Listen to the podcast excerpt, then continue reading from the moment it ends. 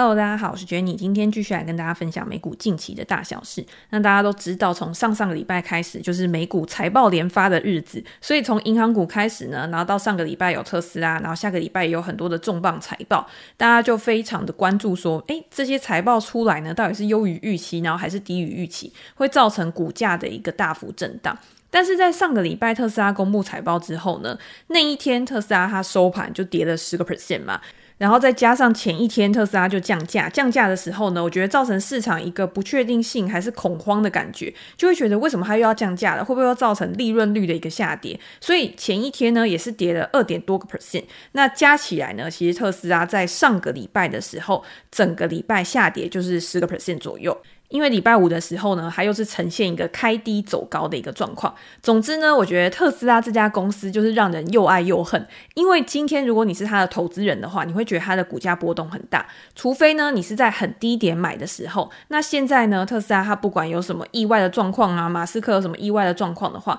又或者是汽车它是跟着景气循环，它的影响是比较大的嘛。那你在报股票的时候呢，你可能就会觉得比较没有安全感。但是我也跟大家分享过嘛，如果你今天是看短期的话，短期其实一家公司的股价，它绝对不是只看基本面而已，还有所有的投资人、所有市场上面的参与者，他是怎么样看待这家公司的资金的一个流向、资金的一个状况，都会去影响短期的股价到底是上涨还是下跌。但是如果你今天把时间拉长来看的话，要看的就是这家公司的基本面。基本面有分两个地方，第一个就是这家公司的财务体质，这家公司的经营效率，我觉得这个是在财报里面很明显的就可以去看出来了。你今天不管是用什么指标去衡量啊，你可以知道说这家公司它到底它的一个财务健全度安不安全，又或者是它的获利能力、它的营业利润率、它的毛利率到底是不是可以优于市场。优于整个产业的平均。如果今天它的获利能力是优于其他的公司的，那就表示说这家公司它可能在成本上面啊，它在定价上面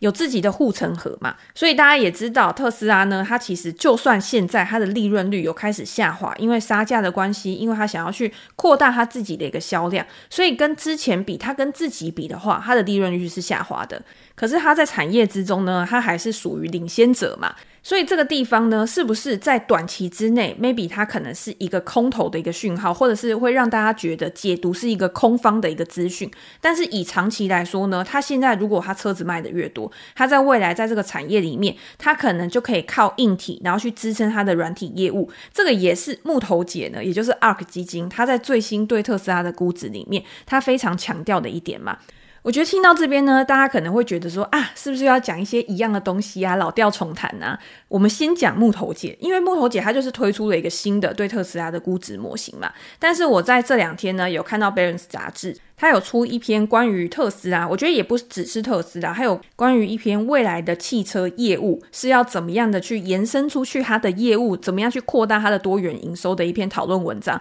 我自己看完之后是觉得还不错，然后也可以跟大家做一个分享。那当然先讲木头姐嘛，因为木头姐一直都是特斯拉非常忠实的拥护者。他现在推出了这个估值模型之后呢，他自己如果大家有去订 ARK ETF，他每天交易的电子报的话，你就可以看到他在这一段时间呢，他。也是有去买特斯拉的一个股票的，就表示说他现在看好特斯拉的长期展望。那现在在下跌的时候，他当然就是要进场买进，进场去布局嘛。那到底木头姐她给出特斯拉什么样的一个天价？她认为说在二零二七年啊，特斯拉的股价每一股会到两千美元。那在礼拜五收盘的时候呢，我记得是不到一千一百七十美元吧。所以其实距离的差距还蛮大的。那就表示说，他在这五年呢，他在这几年，他的股价涨势成长率要非常的高。在二二零二一年的时候呢，ARK 那个时候给出的特斯拉的目标价就已经很高了。就是他每一次丢出他们的估值模型的时候，都会让市场觉得哇，特斯拉感觉好像是神一样，就是可以达到很多其他公司在资本市场上面达不到的一个创举。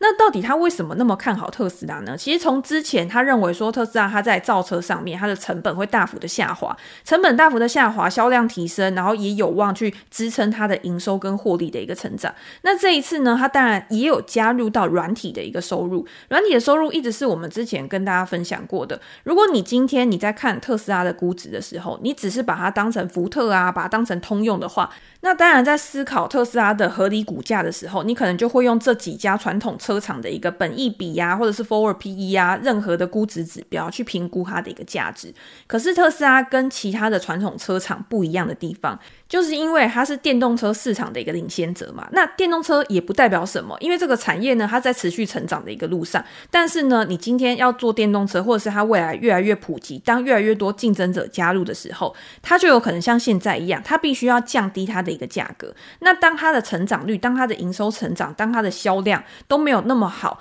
像之前那么高速的时候，它的估值一定也会下来。它的估值可能还是会比别人高，但是就不可能像之前可能破百倍啊、好几十倍这样子。那它也会慢慢的去做一个修正。那特斯拉它估值为什么那么高？就是因为大家也会觉得说，它未来在自驾上面啊、自驾计程车啊，或者是软体服务上面啊，会有很多这种软体高毛利的一个业务去支撑它额外的一个成长。再加上它可能在能源业务上面啊，也会形成一个。持续生长的一个生态圈嘛，所以大家对于它的寄望，对于它的期待其实是很高的。那木头姐其实也是这样子。Ark 在做这个模型的时候呢，他认为说到二零二七年的时候，自动驾驶计程车这个业务呢，会贡献特斯拉百分之五十八的企业价值跟百分之四十九的 EBITDA，因为他认为说这个自驾计程车的业务呢，软体的业务，它的利润率是大幅的高于汽车的业务的，所以才可以给公司带来更高速的一个成长。可是大家要知道哦，在这个估值模型里面呢，其实也会有提示风险嘛，或者是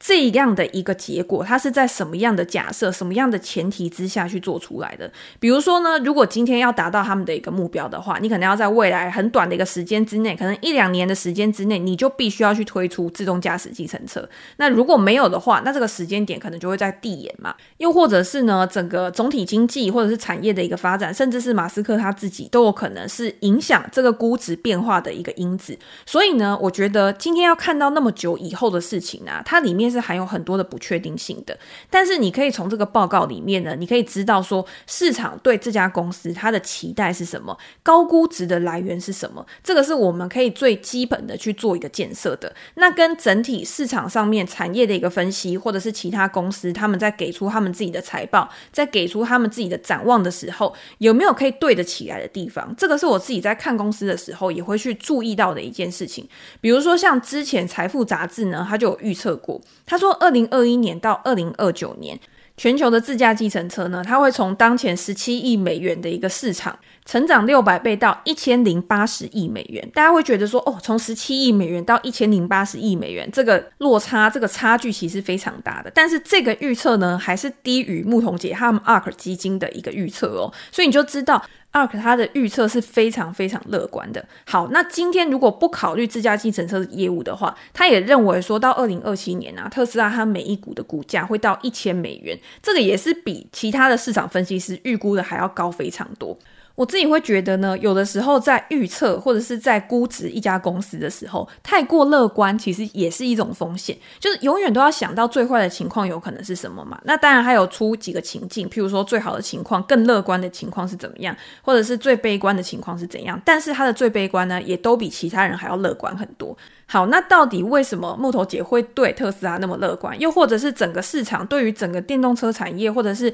自驾车产业为什么会那么乐观？大家也不可能只是因为特斯拉现在是市场上面瞩目的一颗星，所以就把它的估值直接调高嘛。你还是要去看产业未来的一个需求啊，是不是有政策利多啊，或者是在环境保护的一个情况之下呢？这个就是未来的一个趋势，它的普及度也会越来越高，在电动车渗透率持续的增加，然后又在。AI 啊，自驾啊，运算平台这种技术持续的累积、持续的更新之下呢，也会对整个产业链带来很多新的机会，然后跟成长的一个趋势嘛。所以这个时候呢，我们就要转到我在《b a r n s》杂志看到的这一篇文章，它应该是这一期的封面文章吧，它就有讲到。未来的这个汽车之战呢，其实可能不是独厚于某几家公司的，可能是一个共荣圈，然后里面呢有很多的公司都可以共同去受惠。那在这一篇文章里面呢，他就有讲到，他认为说下一个大型的运算平台已经来了，就是汽车产业。那这个汽车产业呢，它是价值四兆美元的一个行业。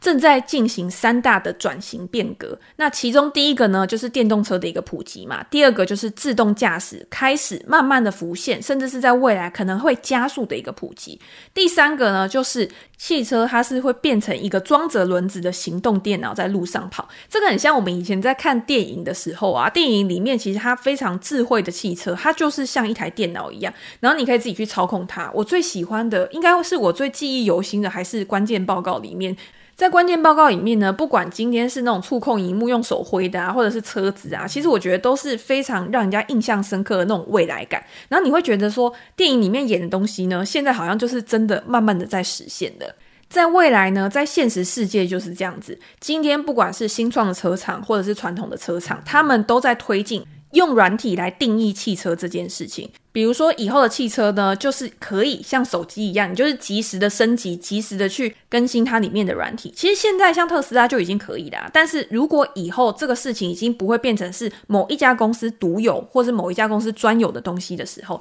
你就知道它已经变成融入在我们生活当中，已经是很普遍的一件事情了。那我们现在呢，也没有办法想象说，在十几二十年前啊，我们是用手机啊、BB 扣啊、电话在联络的一个时间。其实现在有时候我也会想，如果现在没有手机的话，我们会变成什么样？因为我也是历经过没有手机时代的人嘛。那以前呢，人家找不到你，或者是人家联络不到你，就算真的有什么急事好了，感觉到最后还是可以解决。可是现在呢，变成你有 Line 啊，你有 Messenger 啊。让每一个人好像二十四小时之内，然后都可以找到你，任何时间点都可以找到你。但是你处理的事情有都是很重要的事情吗？好像也没有。但是这个就已经变成我们生活的习惯的一部分了嘛。你也是不知不觉的，然后好像生活的形态就是变成这个样子。那以后呢，可能在车子上面，你可能也会做一些你现在想不到你会在汽车上面做的事情。也是因为这样呢，当你可以在汽车上面，你可以处理的事情越来越多，或者是你可以享受的功能越来越多的时候，它也需要更多的零组件啊、软体啊这些软硬的整合，去提供这样子的一个功能跟服务嘛。所以不管今天是像微处理器啊、显示面板啊，或者是软体的一个连接啊，你都会发现新型车款对这些东西的需求呢，比传统的车款还要高很多。在这文章里面呢，他就有讲说，这些电动车里面呢，现在需要的这些代码，就是我们在写软体程式这些代码呢，已经比一台波音的七四七还要多了。在未来呢，有可能还会更进化，然后还会更复杂。我觉得应该也是这样，就是你今天你卖车，反正卖出一台就是赚一台的钱嘛。这个数字呢是很好去评估的。比如说汽车市场大概多大，你今天一个人就算买一台汽车好了，那人口这个东西是很好去统计的嘛。那很简单的用非常简单的算术呢去预估会购车的人口。就大概可以抓出未来的车市大概状况是怎么样。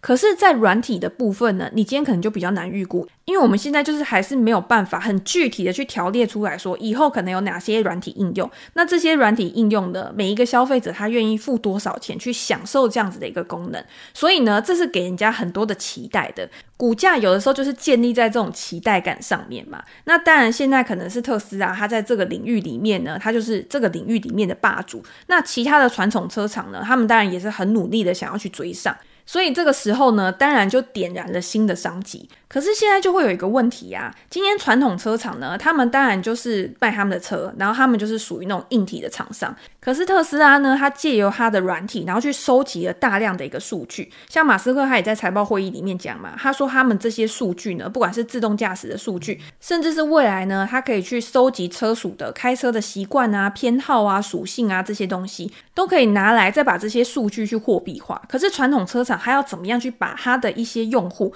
他的一些消费者，去把这些数据去把它货币化？至少目前来看呢，是比较困难的。所以今天呢，他们要怎么样去导入这些软体，就变成是像 Apple 或者是 Google 他们的一个系统。像我们知道 Apple CarPlay，它就是有这样子一个功能，或者是 Android 系统，它也可以有它自己的一个车用的一个系统软体的一个平台。像 Google 地图啊、Spotify 啊这些应用程式，它其实都是可以安装在车内的。可是呢，当传统车厂把这些平台系统呢去导入到他们的车子里面的时候，他们没有办法去利用这些数据啊，因为这些数据就是这些科技巨头的嘛，是这些科技巨头他们才有权利，或者是他们才有办法去想说他们要怎么样去利用这些数据，怎么样去货币化。所以呢，现在传统车厂呢，他们可能也要去做一些改变，他们也要想办法去想说，我要怎么样去把我自己的软体跟硬体去做一个结合，才可以确保说我在我的未来呢，可以有更好的一个获利空间。譬如说像冰室，冰室预计到二零二五年的时候，他们也会有他们自己的 MB Connect 的平台，然后他们的自动驾驶平台 MB Drive。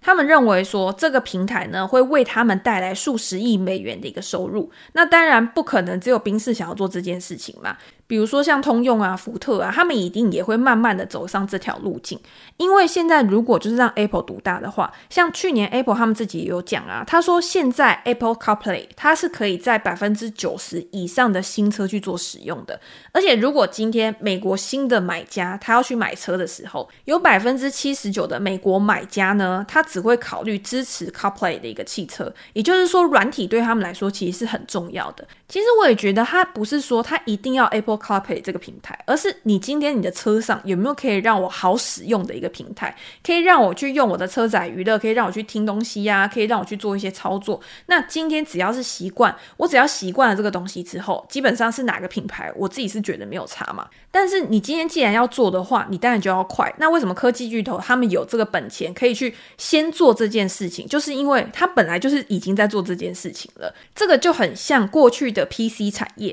譬如说像 Dell、HP 或者是联想，他们在过去呢也都在 PC 市场占有一席之地。但是呢，大家要想到，今天在这种硬体竞争那么激烈的一个情况之下，软体的获利反而好像是更有优势的。比如说像微软，你今天不管是哪一个品牌的电脑，你可能都需要微软的一个操作系统吧。又或者是在 CPU 啊、GPU 啊，其实就是几家独大，像 Intel 啊、AMD 啊，或者是 NVIDIA 这几家公司。反而这些公司呢，好像是在电脑普及的这个过程当中，他们的受惠受益是比较大的，而且他们的竞争优势、定价权感觉好像也是比较高的。那如果今天换到汽车产业的话，那是不是也一样？就如果你今天你只是做车子的话，你赚的就是制造车子的钱，那这个钱呢，其实就是辛苦钱，因为你卖一台就是赚一台嘛。但是如果你今天你有软硬整合的话，那可能在未来市场给你的估值，或者是你真的你潜在的一个成长、一个收益，可能就都不一样了。而且今天在数位化的一个过程当中，你掌握到这些数据啊，你可以更了解你自己的消费者。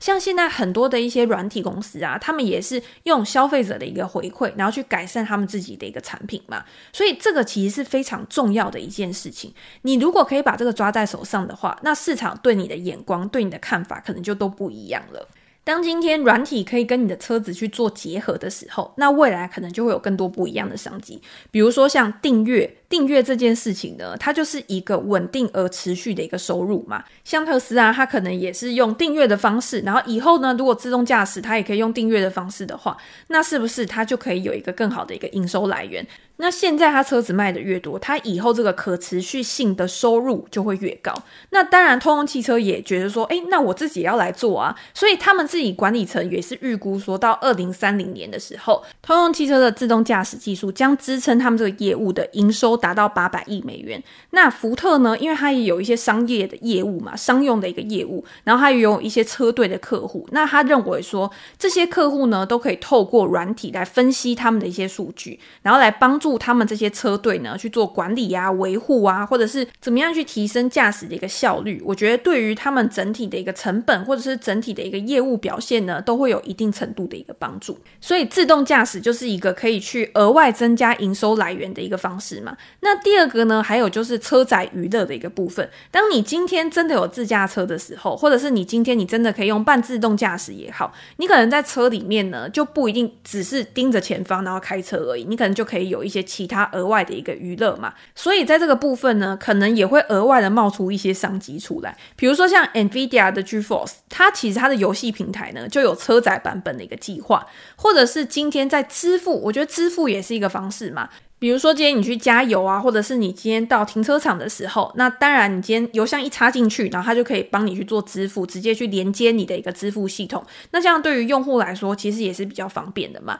又或者是 BNW。他之前呢，本来是想要对加热的椅子去收费的。那这个东西呢，其实老实说，如果今天呢，一个加热的椅子要我付订阅费的话，我不一定会想要。那当然，他这个东西呢，其实后来也是不了了之，就是后来也是取消了。我觉得这个算是额外的吧，就是。这个东西或者是这个服务，它到底有没有吸引到消费者？那吸引到消费者之后，他又愿意付多少钱去做这件事情？那这个是每一个车厂他都需要去评估的。那还有一个就是大家也是非常关注的，就是保险的一个部分。大家都一直会认为说，这个保险呢，对于这些车厂来说会是一个很大的商机，因为在以前呢，我们保险可能都是额外跟其他的公司保嘛。但是当自驾车开始慢慢普及的时候，那这些业务呢，可能就会落到这些车厂上面。像特斯拉在二零一九年的时候呢，就已经在加州开始去销售保险了嘛。那通用汽车呢，也认为说，它在十年后呢，当这个业务开始慢慢的成熟了之后，它每年应该可以产生六十亿美元的保险营收。那福特当然也是在开发他自己的一个保险业务嘛。为什么大家会觉得保险业务它的市场会这么大的一个原因，是因为美国呢，它每年会有三千亿美元的一个保险业务。那每一个司机呢，他每年会支付一千七百美元的一个保险的一个支出。所以你就可以知道，如果今天他是每年都需要，然后每年都会定期去支付的话，它其实也是一种订阅的服务嘛。那今天这个经常性的收入呢，也是现在不管是资本市场的分析师啊，或者是公司，他最喜欢、他最想要看到的一种场景。所以呢，这个其实也是一种收入。